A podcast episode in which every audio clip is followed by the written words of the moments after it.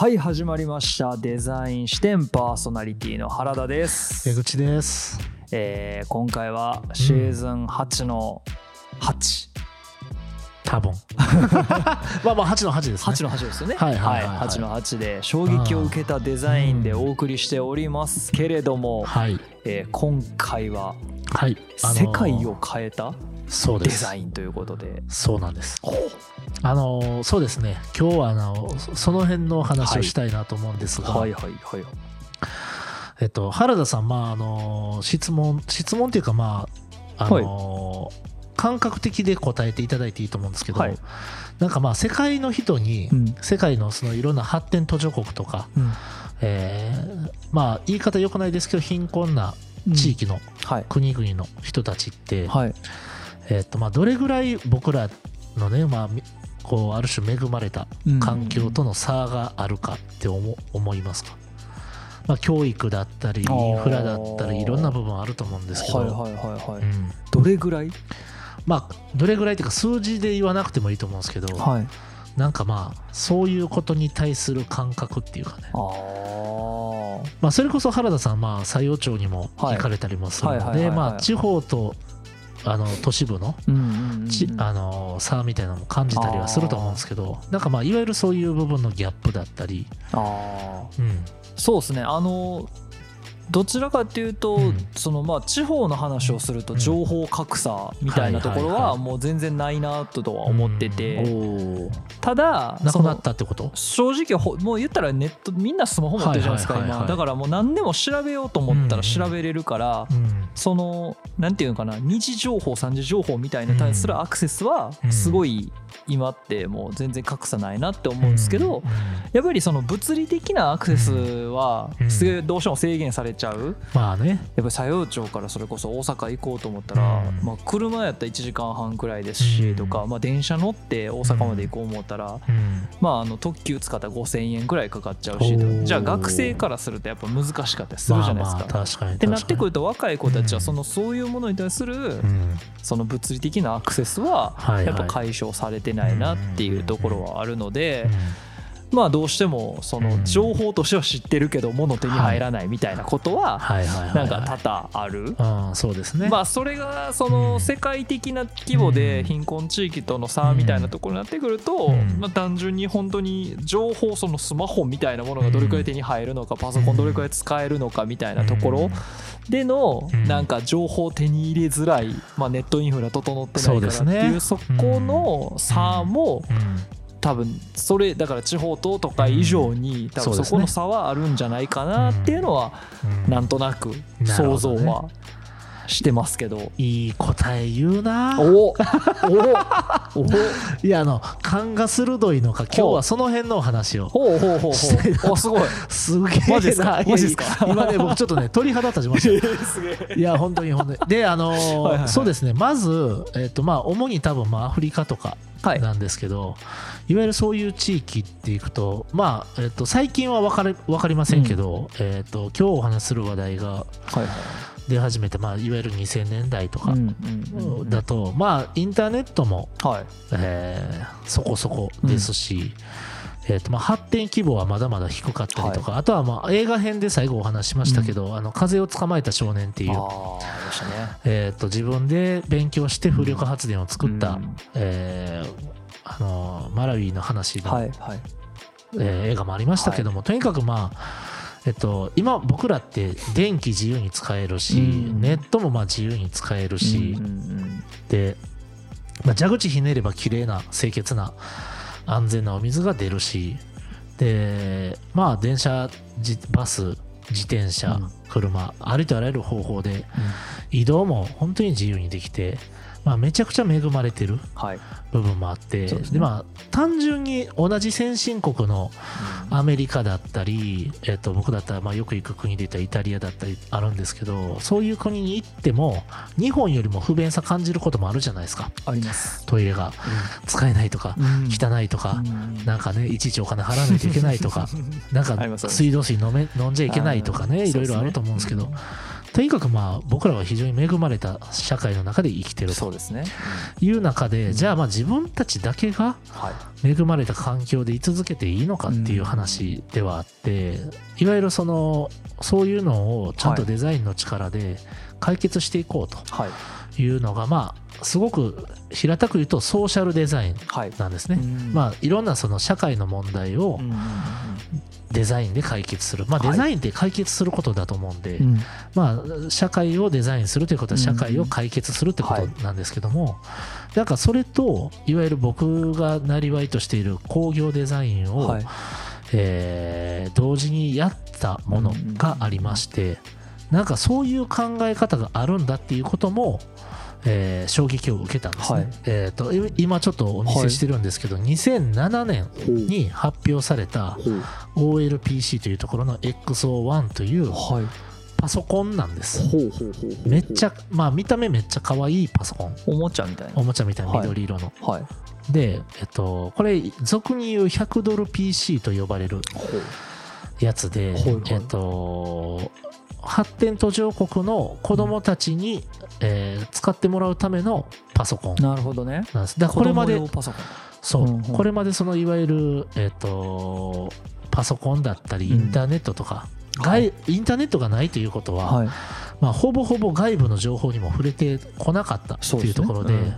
まずまあ世界を知るだったりとか、いろんな知識を得るとか、で当然そういうところにはなかなか辞書とかもうん。満足にはないので、うんえーとまあ、図書館とかに行けばあるかもしれないですけど、えー、と例えば文字が読めない子もたくさんいたりとかした時に、じゃあまあ辞書もそんなに意味はないし、うん。で教える先生も少なかったりとか、でそういうのをやっぱ改善したい。って思うところの会社さん。が、えーじゃあちょっと子どもたちに無料配布できるような、はいえー100ドルで作れるようなパソコンを作ろうって、100ドルって言ったらまあ大体1万円から当時のレートで1万円弱とかなんですけど、えーっといわゆるまあコンピューターをい100ドルで作るって相当まあ難しい部分はある。んまあですそうですね。だけどそれをまあうまくやることによってん。それをちゃんと成り立たせようだったり。ただ、えっと、この話はちょっと今から後で続けるんですけどもとにかくまあ、えーその発展途上の国の子どもたちがはい。新たにいろんな知識を得て世界っていうものを知って、で自分たちの道を決めていくっていうきっかけにしていくっていうことを、はい。まあ、企てた人自体がまず僕はデザイナーだと思うんですよ。んんうんうん。かつ、えーその中で、えっとそれをどんな製品が彼らにとっていいんだろうってしっかり考えたデザイナーもいて、うんうん。でそれを商品化してですね、えっと商品というかまあ配るっていうところをやっていや一般発売は当時しないっていうお話だったんですけど、この XO1 についてのお話をちょっとしたいなというふうに思うんですけども、えっとちょっとこれはあの XO1 に対するウィキペディアがあるので、はい。まあ、それをちょっと,、えーと読み上げますね。はい。で XO1 は安価なサブノート型コンピューターでありうん。開発途上国の子どもたちに配布し知識へのアクセスを提供し、えー探求し実験し自己表現する機会を提供することうんを意図して企画されたっていういわゆるまあ発展途上国の人たちのためのパソコンです、うんうんうん子どもたちのための。はい。で、えっと、100ドルラップトップなんて言い方もされたりとか、チルドレンズマシーンみたいな言い方をされたりとか、で非営利団体のOne Laptop per Child。これがうん。OLPC という略称になるんですけども、 One Laptop per Child っていうところの団体が開発して、えー Quanta Computer という会社が製造するとうん。いうところで、まあ、各国政府の教育向けにあ教育システム向けに販売し、えー小学校の児童一人一人にパソコンを与えることを意図して設計されているうん。ということで、えー価格はですね2006年はい。に、えー、と発表当初ですね。うん。188ドルからスタートして、うん。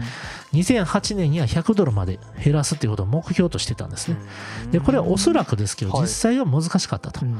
ただ2007年冬と2008年冬に行われた Give One Get One キャンペーン、つまり2台購入するとほう。1台は途上国に寄付されるよとはいうキャンペーンを打ってですね、はい。えっ、と1台あたり199ドルつまりまあ2台購入すると400ドル。うん。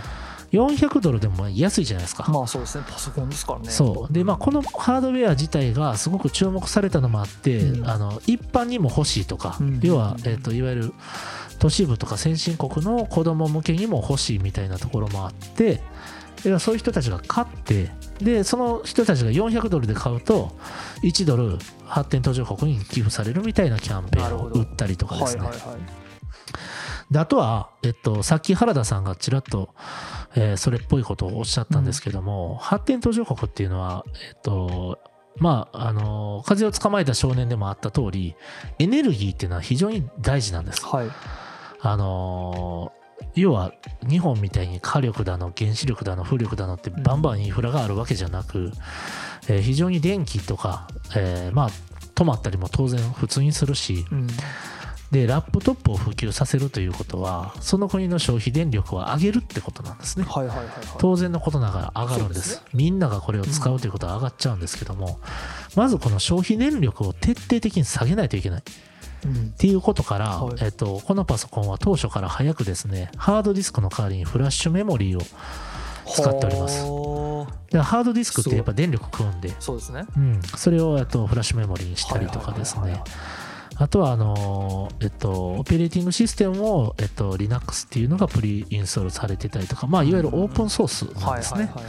はいであとここが面白くてえっとは802.11っていうえっとまあネットワークの規格があるんですね、えっとこれは、えっといわゆるアドホックモードっていうのができて1台のマシンが例えばインターネットにつながってるとその例えば部屋にいるパソコンたちはそのパソコン経由でインターネットができるとつまりそれぞれが、えっと、つながっているというあだからいわゆる今の w i f i とかとも非常に近いんですけども。テザリングみたいな感じですよね。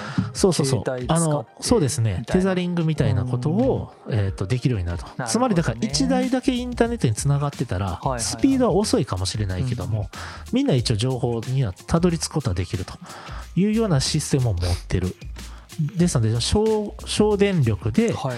えっとアドホックモードがあってで、えっとオープンソースなのでそのパソコンを使っていろんな、えっと多分システム開発とかもやろうと思ったらできちゃうとか。であとはその、えー、とビデオカメラだったりマイクだったりはいはい。あとスタイラスペンみたいなのがついてたりなんか創造的なことをやるためのツールっていうのが、えーほぼほぼ搭載されている。すごっ。はい。めっちゃ高機能ですね。そうそれをだってね、はあのーキャンペーンで200ドル。いすごい。当初はこれを100ドルでやろうとしてた。そう。でまあめっちゃすごいことだと思うんですよね。ね。はい、であとは重要なことは見た目がクールであること、うん。要はみんながいいなって思えるようなものであることですね、あとは頑丈であること、うん。子供が落としても壊れなかったりとか、今のパソコンってね大人が使う向けに作ってるんで繊細ですけど、はい子供にこんなん任したらバーン投げて終わるじゃないですか、まあ一瞬で壊れるでしょうね。そう。でそうならないように、えっと壊れないようなものを設計するっていう、はい。ハードウェアとしては非常に難しい、うん。けれどもとにかくそういうことができると。であとはあの非常に安価な電子書書籍としても機能するということでおそらくまあ内部にはい。あの電子書籍が組み込まれてたと。だから要はオフラインでも調べ事はできるよというようなものですね。すごい。はい、っていうものを作ってたっていう、はい。2007年に。うん。で、えー、と当時だから僕がデザイン事務所にいた6年間はい。の話、まあさえー、と前回の話でロスラブグローブさんみたいなスーパースターデザイナーを追いかけていた時からだんだんこう成熟していくはい。6年間だったんですけども、その中でやっぱまあ形だけじゃなとか、うん。なんかしょ物を売って、えー、と物を作って売るだけじゃなみたいなところももちろんそれはそれで重要だと感じつつもなんかもっと広いうん。マップみたいなものが欲しかったんですね。あとはまあ自分がそれに対して無力だったっていうのもあるんですけど、うん。次回としてね。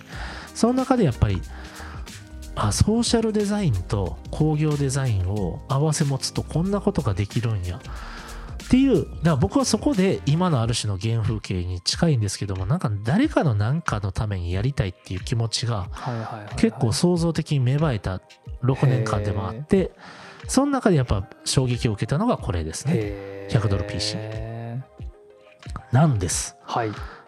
いやなんかすごいさっきの話から前回の話から だいぶ方向性を変えてきたなと思そって。うそう。だから前の話は2003、4年ぐらいの話なので僕はデザイン事務所1だからちょうど6年ぐらいおったんで1年生みたいなもんですよ。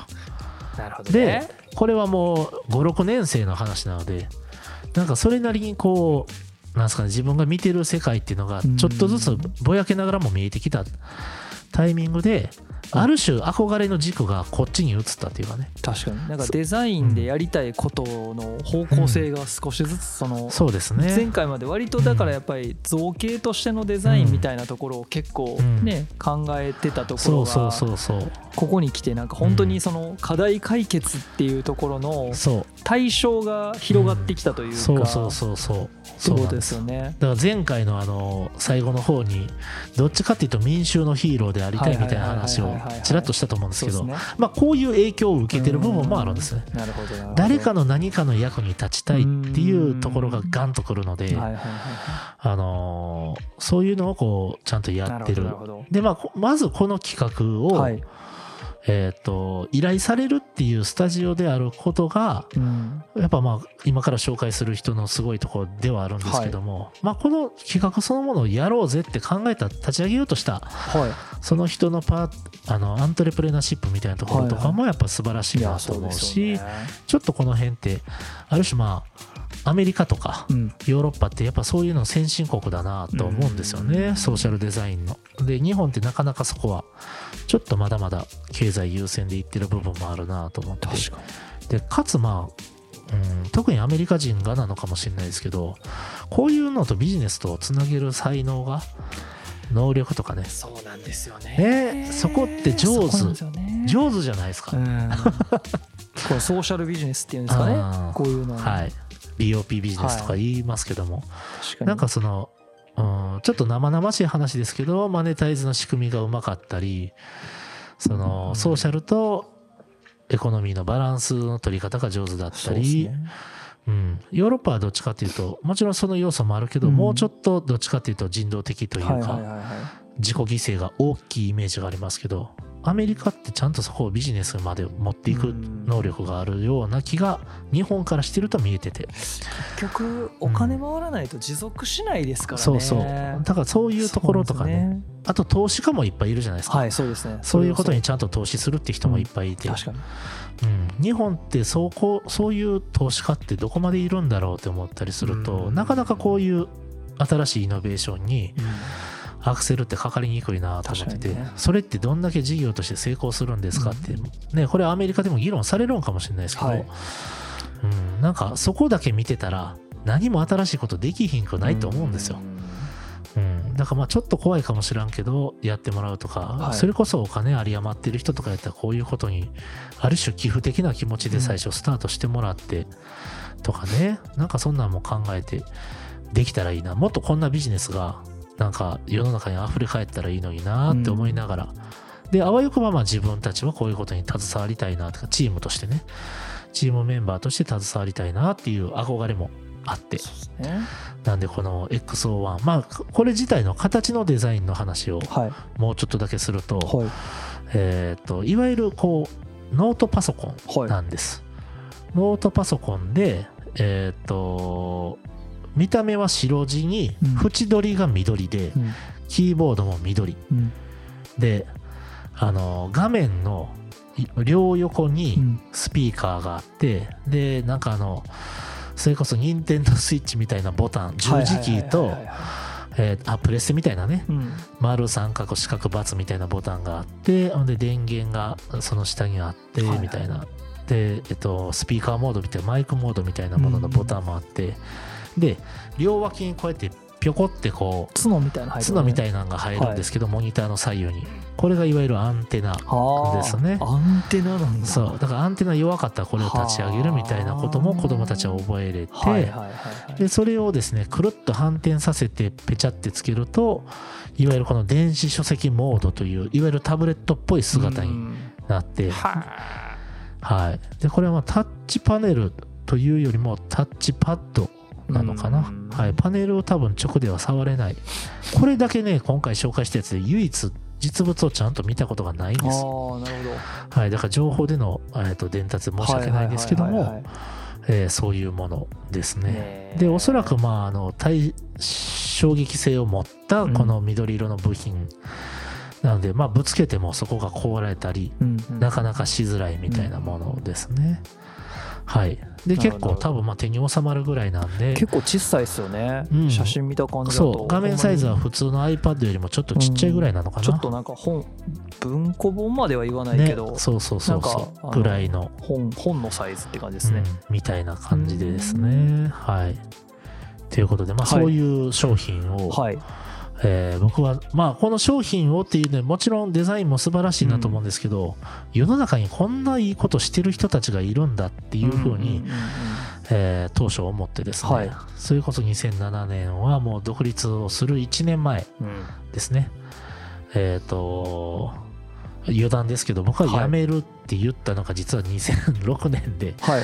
デザイン事務所辞めて独立しますよって言ってたのは2006年なんです。はいはいはいはいだけどなんかまあ、あのある種引き止めにある、まあまあまあそれはね、い。ある種引き止めにあって、ね。はい。はい。僕はあのそこを強引に辞める勇気もなく、はい。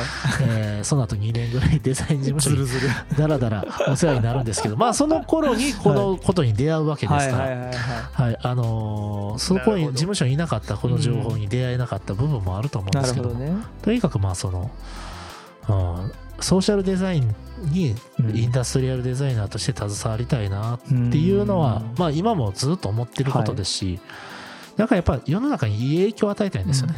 そういういい影響を与えるという仕事の一つとして、これってエポック的にあるなと思って、うん。まああのデザイン工業デザイン業界でもやっぱりこれははい。とても注目されたうん。プロジェクトでございます。でデザイナーイブ・ベアールさんとイいう、はい、スイススイス生まれのアメリカ人デザイナーでございますけども。1967年生まれなので、まあ、ある種だから僕と一回りちょっとしか変わらない。い。ますね。まだ50代はい、か。っていうことは今の僕の頃にはもうすでに100ドル PC は終わってるんです。あそういうことか。そうです。すごいですね。すごい。すごい。はだって2007年ってことはイブ・ベアールさんが40の時に100ドル PC やってるんで。ってことか。ってことはまあああいう仕事が来るっていう組織になったのはもうちょっと前なわけでやっぱすごいんですよね。確かに。はい、ということでですね、まあはい。イブ・ベアールさんのことをちょっとこうご紹介するんですけど、はい。デザイナーであり起業家であり教育者であると。うんで彼はまあ工業デザイン及びブランド開発会社であるフューズプロジェクトうん。という会社の創設者で、えー、と他にもですね、えっと、アッサ・アブロイっていうす、えー、と会社が買収したオーガストというスマートロック企業の共同創設者兼チーフクリエイティブオフィサー。チーフクリエイティブオフィサーなんで CCO ですね。はいはい、だったり、えっと、サンフランシスコに拠点を置くコワーキングスペースでもあるキャノピーという会社の共同創設者でもあると。はだから彼自身が、まあ、起業家でもあるんですね。あめちゃめちゃビジネスマンですねはい。起業家でもあるから起業家と話ができる。はいはいはいはいはい自分でも起業してるから。うんはあでこのことについては僕も思うんですけど、僕も自分の会社を経営してるので、うん経営者のことまあ少なからず何かしら分かる部分はあるんまあですよ。まあまあそうですね。うん、だけどまああのそういう部分で自分も起業してるからこういう時にこの部分のお金必要になるよねとかっていうこともきっと彼はできるでしょうし。うん、そうなんですよね。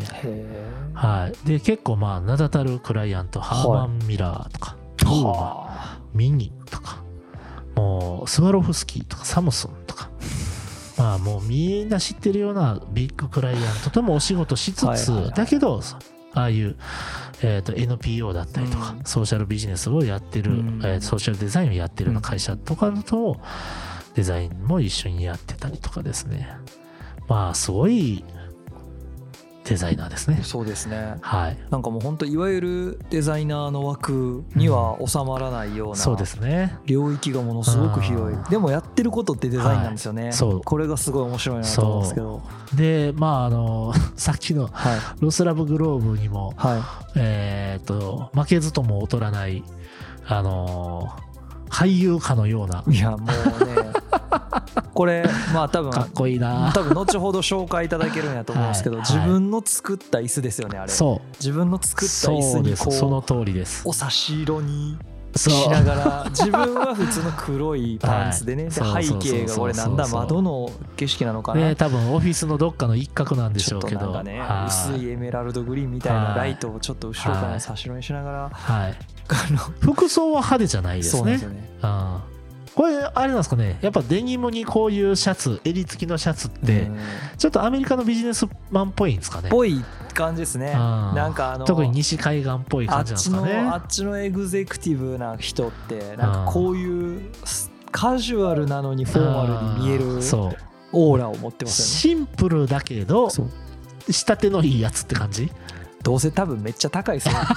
あんなあんなジーパン。どうせって言わない。あんなジーパンどうせ。ほら。下手しい80万くらいしますほんでジーパンって言う 死後死後デニムっていうんですかデニムね。ジーパンじゃなくて。ジーパンじゃなくてジーパンって。でかでかね。80万くらいするジーパン80万。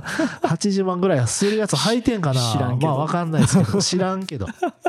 でもまあそう見せないっていうこともね。そうですね。うん大事かな。いやそうですね。うんっていうねまあそのねまあ見た目がさておき。はい。とにかくまああのすごくなんですかね、知的なんだけど嫌味がないうん感じですよ、うん。うんはい。あのいわゆるね顔というかですね、はい。見た目は。うんうん。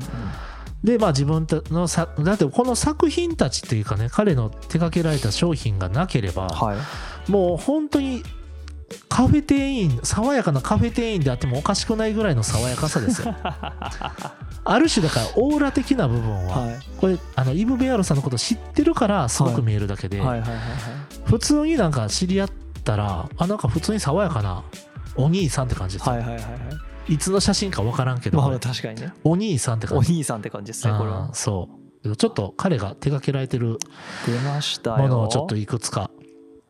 ちなみに僕はあのイブ・ベアルさんも大ファンで、はいあのそうですね、まあ、こういうことをずっと言ってるとお前に軸がないのかって思われがちですけど、えーそうですよ。いやあの軸がないとかっていうより僕はやっぱデザインで大きいことを成してる人たちがうん。すごいんですよ。でまあデザインを通じてっていうこともなく、うん自分がやるって言ったことをはい。すごい高いレベルで実行してる人に対して僕は尊敬をするので、うん。ある種だから大谷翔平のこと好きかって言われたら好きですよ。い。やー。うん、素敵ですよね。素敵。あのそう。かっこいいですよね。かっこいい。僕野球全く興味ないですけど 大谷翔平はすごい。そう。だからあのやっぱ軸があってうん。かつその人が謙虚であること。あそういう人に僕は猛烈に惹かれて確かつ自分もそう言いたいなあと思うんですよね。うん。うん。確かに。でその彼がやってるはい。そのフ,、あのーフューズプロジェクトのイブ・ベアルさんが手掛けてるものをちょっと3つぐらいはい。ご紹介したいなと思うんですけどまず左上のものはですね、オーシャンクリーンアップっていうえー、とこれは多分 NPO なのかな？活動なのかな？ちょっと分かんないですけど要は海のうん。まあよく本当によく言われてる、えー海洋プラですよ、はいはい。ああうん、出ましたね。海洋プラを、えー資源として作ったサングラスですよ。はあおしゃ。おっしゃ。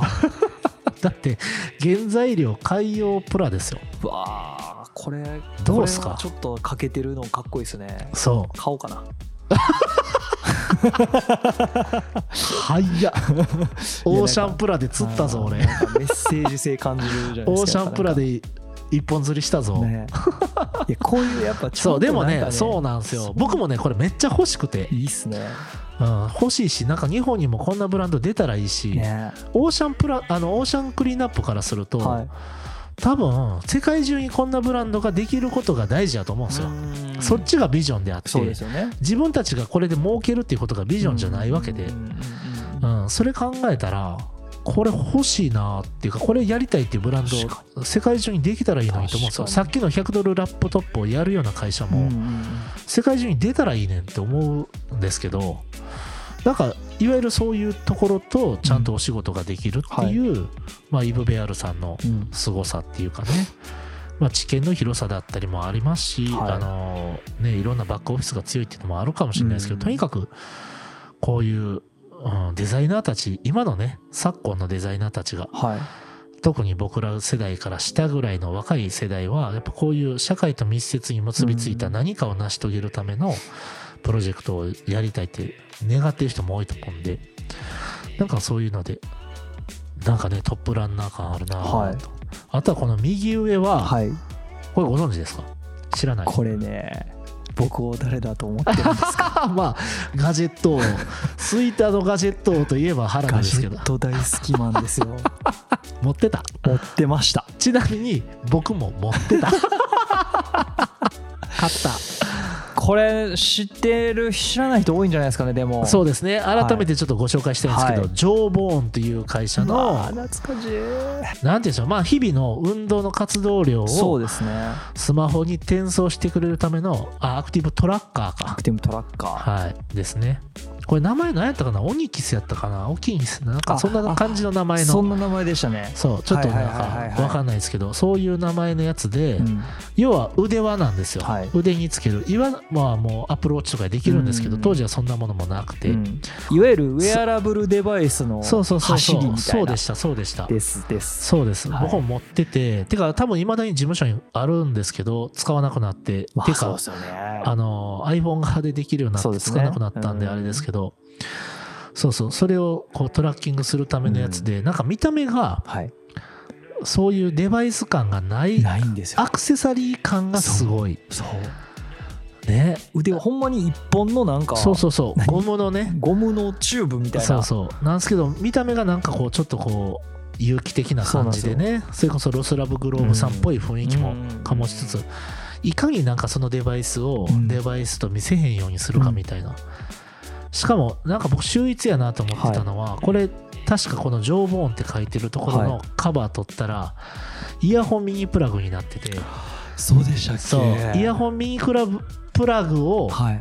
えーっと多分携帯なりに挿して充電したりそっか。とにかくそういうやつでした。でしたね使ってた。使ってました使って使ました。ってたし色もすごいいっぱいあってね。ああそうですね。いろいろ選べて。なんか微妙に模様を変えたやつそうとかねそうそうそう色違うやつとかありましたよね。そうそうそうそう。そうありましたあなんですよ消防うわ懐かしい。懐かしいでしょう。これもだってイブ・ベアルさんのスタジオがデザインした。そこをそれを僕全然知らなかったそうっすわ。そうなんです。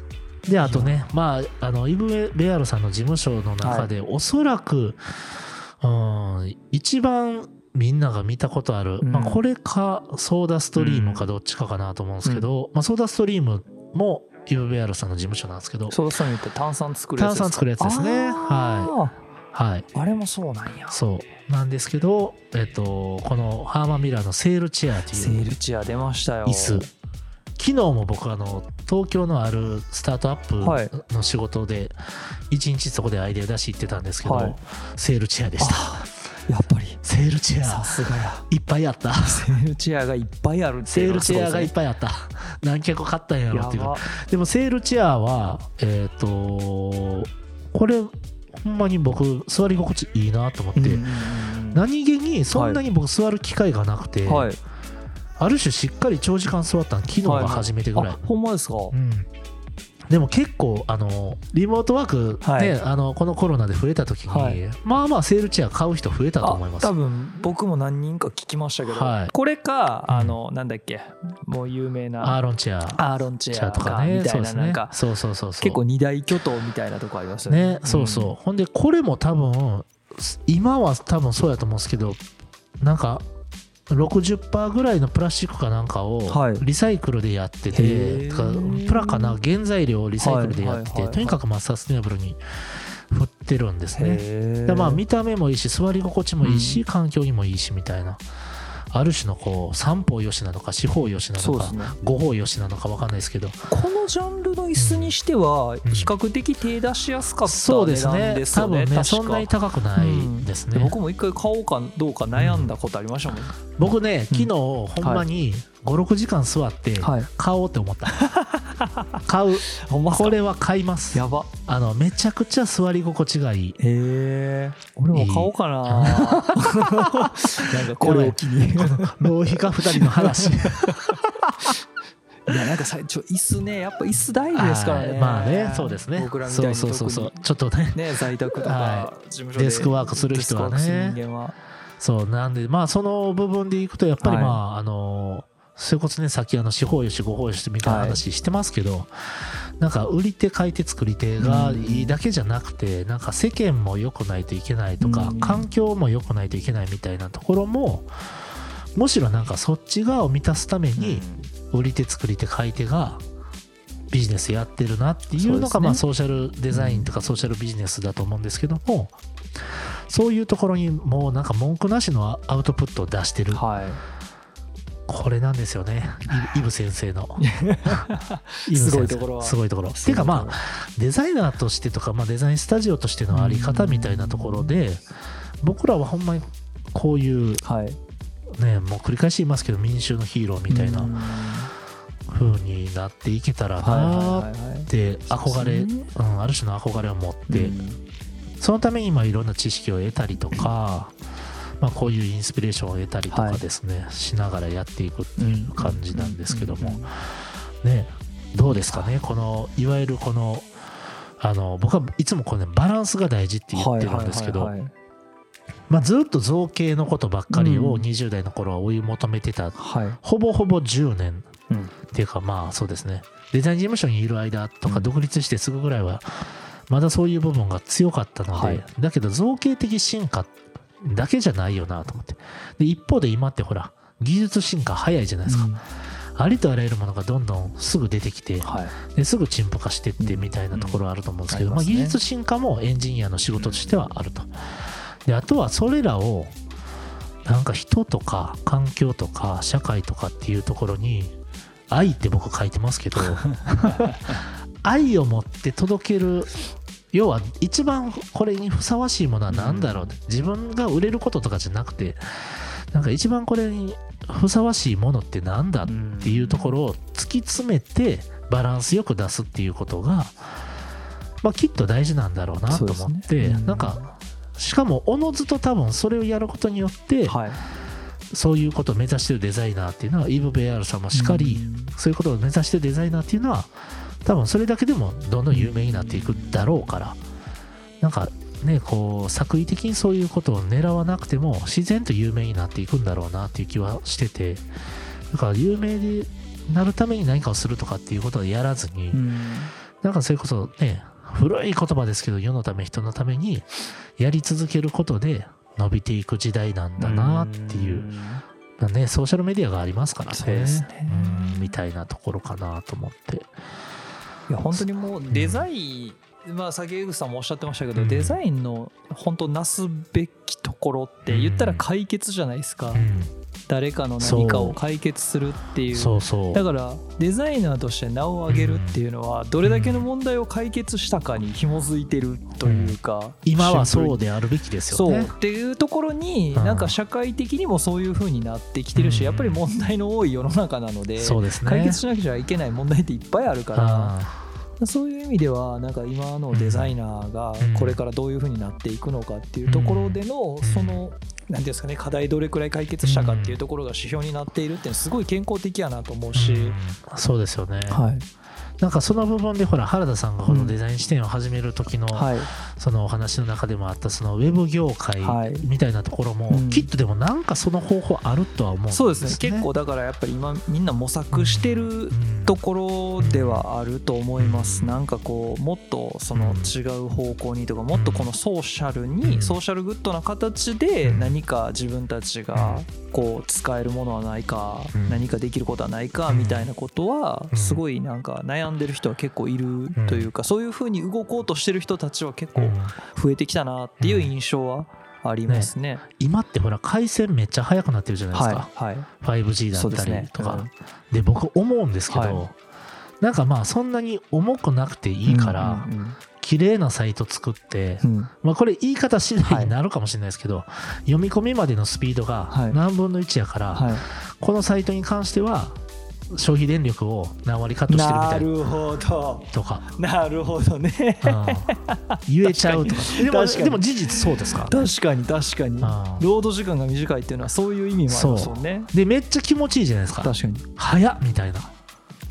だけど今って大体まあ皆さんこう技術トレンドに乗っかってウェブサイトとかうん。作ってると思うんで、確かに。なんかまあに似たり寄ったりなものも多いなっていう印象もあるしそうですね。だけどそこの評れは確かに。うん、評価軸がそこにあるからみんなそこで目指してるんやなと思うんですけど、うん。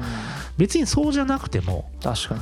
圧倒的に軽くて綺麗なサイト確かに。っていうものがあったらどうなんだろうと。特にそういうそういう活動をしてる企業さんとかやと、うん。なおさらね。そう。うちのサイトはみたいな、SDGs とか ESG みたいなところにすごくこう関与してるようなうん、みたいな。企業さんやったらめちゃくちゃストーリーあっていいですよね それ。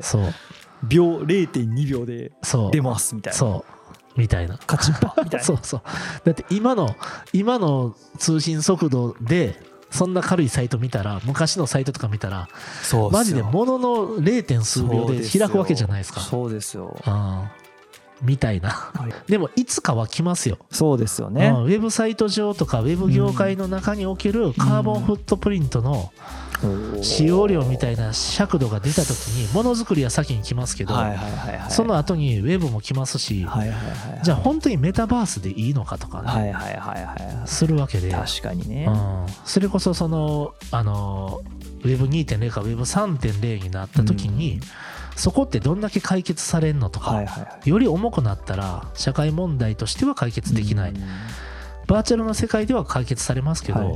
なんかその辺の話とかね。なんかウェブ界隈でできる人がいたら議論とかねですね。あったら僕は絶対面白いなと思うし、なんかねそれこそうん多分21世紀ってうん。中央集権からはい。自立分散になっていくと思そううんですね。Web3 って多分そういうことやと間思うんですけど。違いなくそうですね。うん、そのう Web3 であるがゆえに環境にも良かったら、うん。超クールやと思うんですよ。でものづくりもいわゆるファブレスだったり、はい。デジタルファブリケーションってうん。ものづくり、あの1個からできるものづくりっていうのが21世紀型になっていくんですけどなんかそういうところとかも、はい。だから環境にいいんだようん。とか、そんな風に言えたらめちゃくちゃクールだなと思ってて。はいなんかそういうのとかが、うん。うん、ああそうですね。なんかわかんないですけどそうだな。例えばこれごめんなさいね。引っ張ってやりますけど。あのこの間何やったかな？なんかのはい。サービスのカスタマーセンターへ連絡したら、はい。外国人の方が日本語で出てくれたんですね。ほうそう。でその方は多分第三国どっかの発展途上国かなんかでサービスサポートセンターをほうはい。集約してやってサポートセンセンターセンターみたいな。ああなるほどなるほど。うん。そういうサービスね。サービス、はい。で、えっとおそらくまあ在宅でもできるような仕はいはいはい。事をやってると思うんですけど、いずれ例えば、じゃあそのアフリカの貧困層たちにトレーニングをしてその人たちにそういう仕事を与えることによってうん学校に行ける社会にするとか、みたいな。なんかそんなんとかも出来上がってくるんかなと思って。それはでもウェブを使ったソーシャルデザインな気はします。ああ確かにね。うん。そうですね、うん。そうこういうところの課題をそうですね、うん。解決していくっていうところでのウェブの役割ってあると思う。多分これからものすごいうん。議論されていくやろうし、うん。考えてしかるべきというか、我々考えなきゃいけないところですよね。うん、なんかそんなんとかがあって、確うん、なんか僕はそのイブ・ベアルさんの仕事からそういうこうソーシャル視点を、うん。まあデザインインダストリアルデザイナーたちははい持っていかないといけないなっていうふうに思った次第なんですけど、いかがでしょう？学びをくれますね。デザインしてんやな。デザインしてんですね。いいですね。いやほんまね。そうそう。そうなんですよね。いやでもやっぱりそういう、そのこの人が作ったからかっこいいとか、うん。おしゃれとかいうだけの軸じゃなくて、うん。なんでこの人がこういうことをしてるのか、うんっていうかなんでこういうアウトプットになったのかっていうことを、うん。ある意味アウトプット最終形やとしたらそこから逆算していって、そのデザイナーが何を考えて何を企んでうん。こうそれを作ったのか、うん。そういう形にしたのかっていう。パーパスやな、ね、まさに本当にそうだと思います。ねっていうところをなんか読み解く力をやっぱりもっと僕たちは持たないといけないと思うしでその姿勢でデザインっていうものを評価していけるような世の中にならないとそうそうそうそう。ねえなんそうですかそうです。ちょっと良くならない世の中良くならないじゃないですかうん。そのままやと。ねそうなんですよ。やっぱまあものづくりする人はものづくりのその部分の責任をやっぱどんどん負っていって、うーんあの単純にその見た目がいいとか、うん。使い勝手がいいとかじゃなくて、なんか関わっている人がみんなハッピーになれるうん。っていうところとかをやっぱまあちゃんと目指していくべきかなっていうのはありますね。そうですね。いやちょっとだからなんかもっとこういうものの見方をよりねみんなに伝えていくためにはどうデしたらいいんだザイナー、ろうってね、デザイナー、うんそれ個人個人がどんなパーパス持ってやってるかやと思うんですよね。そうですよね。本当に。うん自分たちはなぜデザインをしているのか。うんうんうんなんかほんま夢のないようなこと言いますけど、はい。デザインの仕事ってきついじゃないですか。まあそう僕はあのうん自分自身がデザイナーとしてやってるわけじゃないけどうんまあ旗から見ててきっつと思いますね。ね、うん。めっちゃハードワークなんで、だからこそ達成したいものがそれぞれあるはずだし、そうですね。うん。なんか単純にお金だけ稼ぐとかっていうことじゃないと思うんですよね。はいすだってもしそうだとしたら、うん。もっと他に適した仕事いっぱいあると思うんですよ。確かにね。うん、だけどそうじゃないうん。うん部分でなんかそうじゃない部分の仕事がうん。ちゃんとフィーチャーされる世の中になってきたなって思うんですよね。はい。うんちょっとずつこう資本主義じゃなくてうんそうですね。資本主義も交えながらの、もうちょっとなんかまあ聞こえ悪いかもしれないですけど、うん。社会主義だったり、うん。ソーシャルグッドっていうか、まあ競争うん、していくっていうかうん。みんなで価値を作ろうっていうよそう。うそうな形でね。ね、それこそパタゴニアみたいな企業があの自分たちの活動社会社会活動すればするほど株価が集集まるようなねうん。企業とかもあるあるわけなんで。すごいすよね。うん、そんなんがうん。全然 OK な世の中なので、やっぱもっとそういうところにね、はい。工業デザイナうんー並びにね、いろんな業界のデザイナーが絡んでいったらねグラフィックで言ったらほらあのいろんなその環境に優しい系のインク。あなんかその辺まあもっと深掘りするとかも絶対はいはいはいはい。はいあるし、あ確かに。うん、なんかそんなんとかかなって思ったりして。ということでですね、えーとまあ、僕が衝撃を受けたっていうデザインは、はいえーこのイブ・ベアールさんで締めたいなと思ってて、はい。最後ちょっとねおまけスピンオフ的にはい。誰がデザインしたんか分からんけど、えーこのデザインいい最よね。近気になってるやつ。そう。うん。最近気になってたり使ってていいなと思ってるやつはいはいはいをご紹介して、はい。えーシーズン8終わりたいなと思いますけども、ねえ。いやシーズン8意外とロングランですね。いやもう江口さんのなんかこのなんていうんですかリラックスしたそう。語りこのね口がね。はい。あの全くプレッシャーを感じてない。心地よいかったと感じた人が多かったんじゃないかなと思いますけど。僕らだってこの今回のシーズン8の収録毎回はい。一瞬なんですよね。僕が喋りすぎてるのもあって。いや多分ねこのサクサクっとやれる感じとかがあの多分あの慣れてきたっていうのももちろんあると思いますけど今回のねシーズンのテーマが足取りが多分軽い。やりやすさが。やりやすさが。やりやすさがすごい。まあでもね、はい。あの僕ら僕も学びたいので、うん。あの学ぶテーマを用意してまたね、はい。やっていきたいなと思いますけど。ありがとういうことでございますはい。次回最終回。最終回。シーズン8最終回、はい。江口が最近いいなと思っているはい。誰かのデザイン。はい3つお届けしたいなと思います、はい。楽しみにしてます。はい。よろしくお願いします。お願いします。ありがとうございました。ありがとうございました